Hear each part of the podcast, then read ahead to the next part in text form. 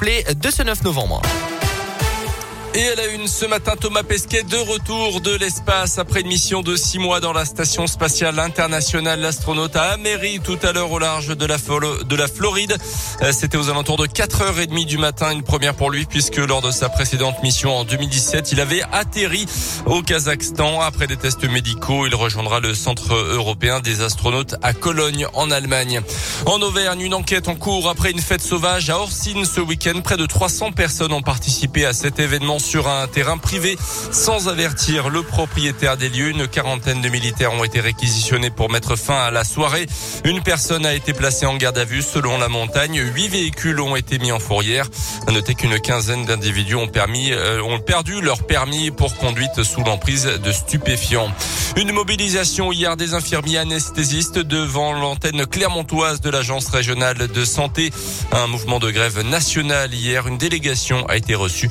Les infirmières réclament notamment une meilleure reconnaissance de leur statut. Dans la région, une édition grandiose et intimiste à la fois. Les mots du maire de Lyon pour décrire la prochaine fête des Lumières. Ça sera du mercredi 8 au samedi 11 décembre. Et comme le veut la tradition, les lieux emblématiques de la ville de Lyon seront une nouvelle fois. Les élus promettent une fête plus inclusive aussi bien pour les petits que pour les personnes âgées, a rappelé le maire de Lyon, Grégory Doucet. Une édition, on va dire, très diverse, très variée, mais toujours avec cette idée que la fête des Lumières est un rendez-vous magique, féerique, un rendez-vous aussi euh, pour toutes et pour tous. C'est une édition grandiose, 31 œuvres, une fête à hauteur d'enfant, donc avec vraiment un espace qui leur est dédié. Une fête aussi plus inclusive, plus solidaire, parce qu'on va, avec notre dispositif pour les EHPAD, permettre à des publics empêchés d'accéder quand même à la fête des Lumières. Ce sont sur toute la France 200 euh, établissements de soins qui pourront euh, bénéficier d'un accès à la fête des Lumières avec ces masques de réalité virtuelle qu'on utilisera. Euh, au total, 31 créations seront donc proposées cette année, à peu près autant que lors des précédentes éditions.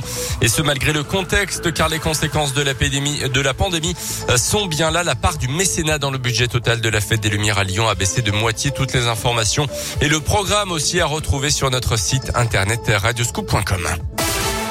Dans l'actu également, la prudence de la haute autorité de santé, l'organisme déconseille le vaccin Moderna au moins de 30 ans en cause des risques cardiaques plus élevés qu'avec celui de Pfizer. Dans son avis, la haute autorité donne également son feu vert à la reprise des doses de rappel avec Moderna, mais pour les plus de 30 ans cette fois-ci. Les injections avaient été suspendues mi-octobre au niveau européen. Je rappelle qu'Emmanuel Macron va s'exprimer ce soir pour la neuvième fois depuis le début de la crise. Le chef de l'État parlera de la situation sanitaire évidemment, mais il pourrait aussi s'exprimer exprimer sur les réformes à venir avant la prochaine échéance présidentielle. Dans ce contexte, le gouvernement va déposer aujourd'hui une amende prolongée de six mois jusqu'à fin juin 2022. Le dispositif de prêt garanti par l'État, une prolongation pour permettre aux entreprises de profiter pleinement de la reprise. Environ 700 000 prêts ont pour l'instant été accordés pour un total de plus de 140 milliards d'euros. Les avec le foot et un petit coup dur pour les Bleus à quelques jours d'affronter le Kazakhstan. Match de qualif pour le Mondial 2022. Euh, Paul Pogba, le milieu de terrain, s'est blessé à la cuissière. L'entraînement remplacé par euh, Jordan Verretou. L'équipe de France euh, jouera également la semaine prochaine, mardi prochain en Finlande.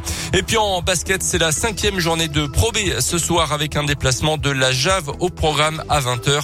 Un déplacement sur le parquet de Nancy qui est quatrième au classement. Le prochain match de la Java domicile ce week-end face à Antibes, vos places sur radioscoop.com.